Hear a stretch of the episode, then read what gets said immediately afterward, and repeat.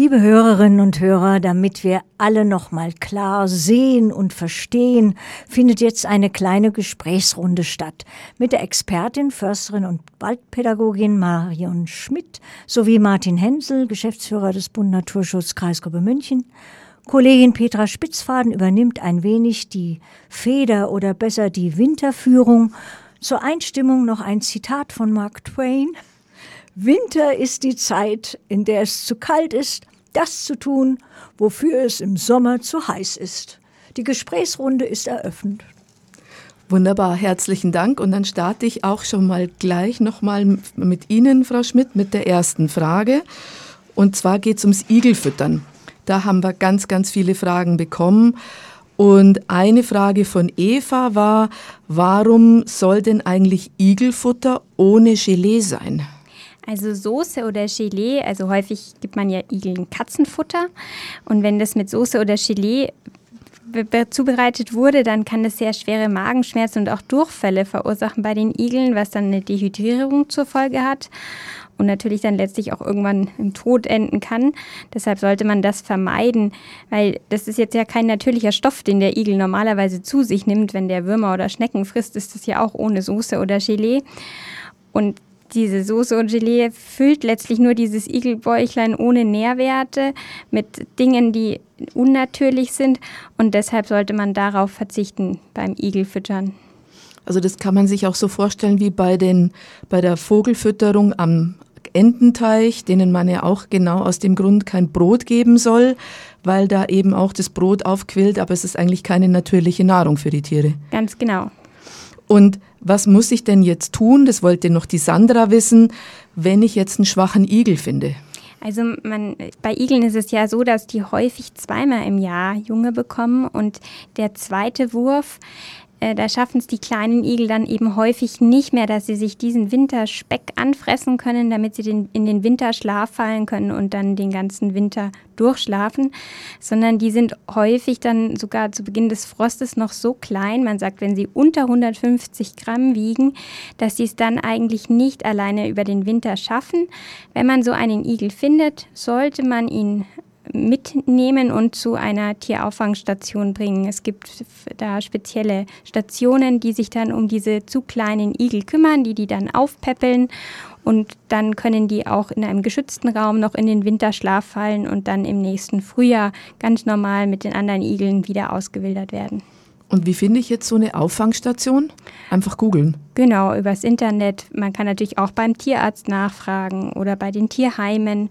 Das ist, kommt immer ein bisschen drauf an, wo man halt wohnt. Und dort in der Nähe gibt es meistens dann schon irgendwo eine Stelle, die sich dann um diese kleinen Igelchen kümmert. Und jetzt äh, zum Thema Futter auch noch eine andere Frage.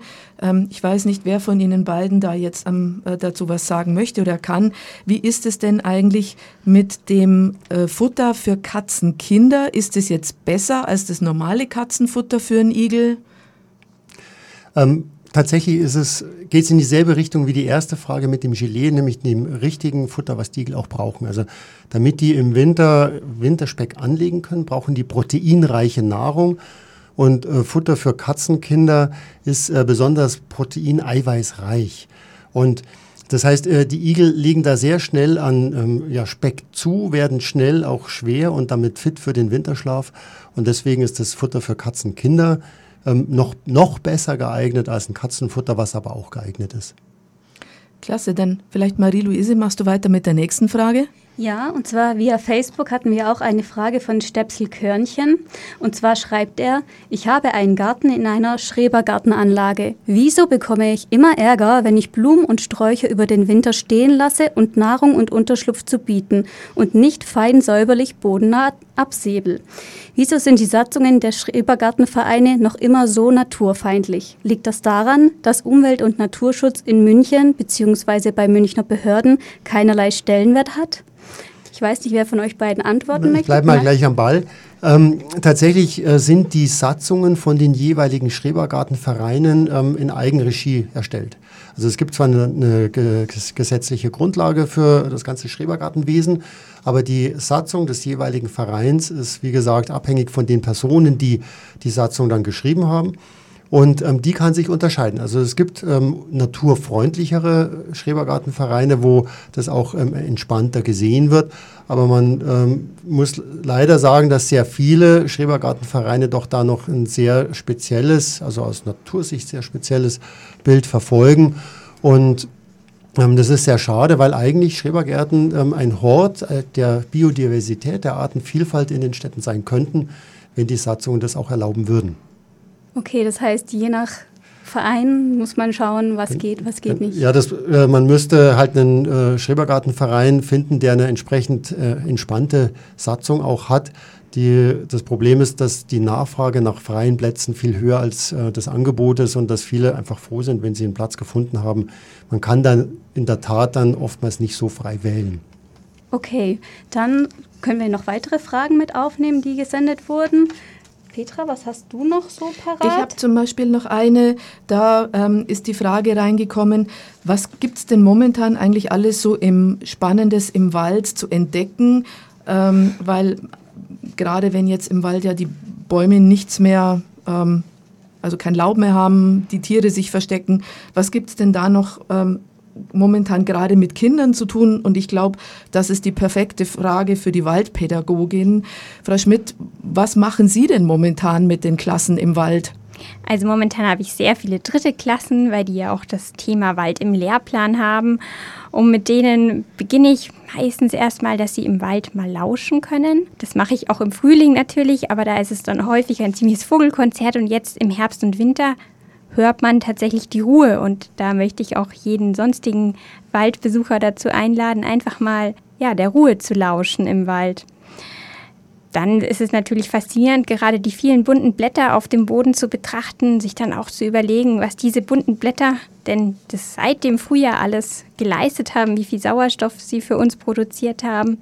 Und dann kann man natürlich ganz viele verschiedene Spiele mit Kindern machen, die äh, zum Beispiel, wie sich das Eichhörnchen auf den Winter vorbereitet, was dann mit den Nüssen passiert, die die Eichhörnchen nicht mehr finden. Oder auch kleine Igelhäuschen im Wald bauen. Das sind alles Aktivitäten, zu denen jetzt der Herbst schön einlädt. Marie-Louise, hast du noch Fragen? Ja, und zwar hätte ich auch noch Fragen über Balkon, nämlich allgemein vielleicht gefragt, was für Gemüsesorten gibt es denn, die wichtig sind zu pflanzen im Winter, die dann vielleicht im Frühjahr nützlich sein könnten? Also im Grundsatz kann man auf dem Balkon ganz viel von dem machen, was auch im Garten geht.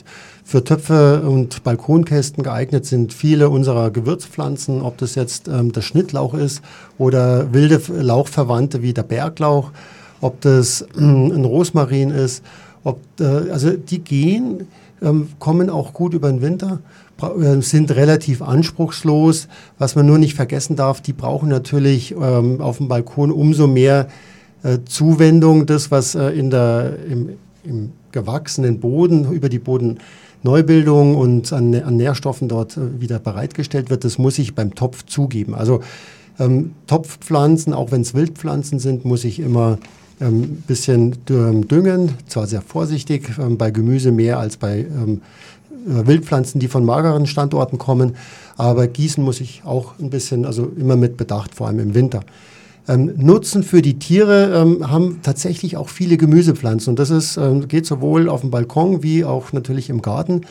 Wenn beispielsweise ein Palmkohl oder ein Grünkohl im Winter stehen gelassen wird und nicht komplett abgeerntet wird, geht bei, auch bei starkem Frost, wenn man ein Vlies ähm, oben drüber deckt, dann ähm, halten die das in der Regel aus. Dann blühen die im nächsten Frühjahr. Also der Kohl ähm, blüht eben erst im zweiten Jahr, bietet dann aber mit seiner Blüte äh, ein Nahrungsbuffet für unsere Insekten an, ähm, was gerade jetzt im, im, zu Ende gehenden diesen Jahr ähm, ganz wichtig war, weil wir ein sehr kaltes, nasses Frühjahr hatten, wo die Natur hinterher war. Aber die Kohl ähm, Pflanzen, die praktisch aus dem Winter vom Vorjahr schon kamen, ähm, haben dann mit ihrer Blüte in diese Lücke hineingeblüht und das ergänzt. Mhm, okay, das heißt im Winter nicht nur für uns Menschen Sachen pflanzen, sondern am besten auch für die Tiere. Genau, Gemüse bringt nicht nur uns was, ähm, sondern bringt auch ähm, der, der Natur, den Tieren was. Und wer da äh, sich noch Tipps holen will, entweder direkt beim Bund Naturschutz anrufen oder es gibt natürlich ganz viele Foren auch im Internet, ähm, Gartenzeitschriften, Naturgarten e.V., die hier sehr viel Informationen auch bereitstellen. Und das heißt, wenn ich jetzt momentan noch meine, meine also ich frage jetzt einfach mal für mich, ja, meine, meine Kräutertöpfe, die noch auf dem Balkon stehen, die ich noch nicht abgeräumt habe, eigentlich einfach stehen lassen und gucken, was nächstes Jahr daraus wird. Genau, die, die, die überleben das normalerweise schon. Ähm, wie gesagt, äh, wir hatten es vorher im Interview, wenn die Sonne ähm, im Winter dann da drauf scheint, besser in Schatten räumen, damit die nicht auf einmal wieder das Atmen anfangen und ähm, aber gar kein Wasser haben, wenn der Topf vielleicht sogar gefroren ist. Aber düngen dann nicht vergessen im Frühjahr, weil irgendwann geht denen sonst die Puste aus. Hierzu hätte ich noch eine Frage und zwar auch von einer Hörerin und zwar von Angelika. Sie schreibt, welche blühenden Kübel- und Balkonkastenpflanzen, die wenig Wasser brauchen, können gut überwintert werden und kommen dann im nächsten Jahr in voller Kraft zurück. Nun, das, ähm, auch da äh, gibt uns die Natur eigentlich den Weg vor. Praktisch alle einheimischen ähm, Wildpflanzen eignen sich sowohl ähm, im Garten wie auch in, in den Kübeln oder Balkonkästen je weniger ähm, Substrat zum Wachsen sie haben, je weniger Nährstoffe, desto eher werden es halt Hungerformen. Also eine Königskerze, die ähm, äh, auf Sukzessionsflächen an Bahndämmen mal zwei Meter hoch wird, die ist halt vielleicht nur noch 30 Zentimeter hoch, aber das geht. Und wie gesagt, auch ähm, Gießen, Düngen nicht vergessen. Je äh, nährstoffärmer der natürliche Standort ist, desto vorsichtiger. Sagt Martin Hensel, Geschäftsführer der Kreisgruppe München des Bund Naturschutz. Herzlichen Dank Ihnen beiden. Mein dickes Danke auch an Marion Schmidt. Danke auch.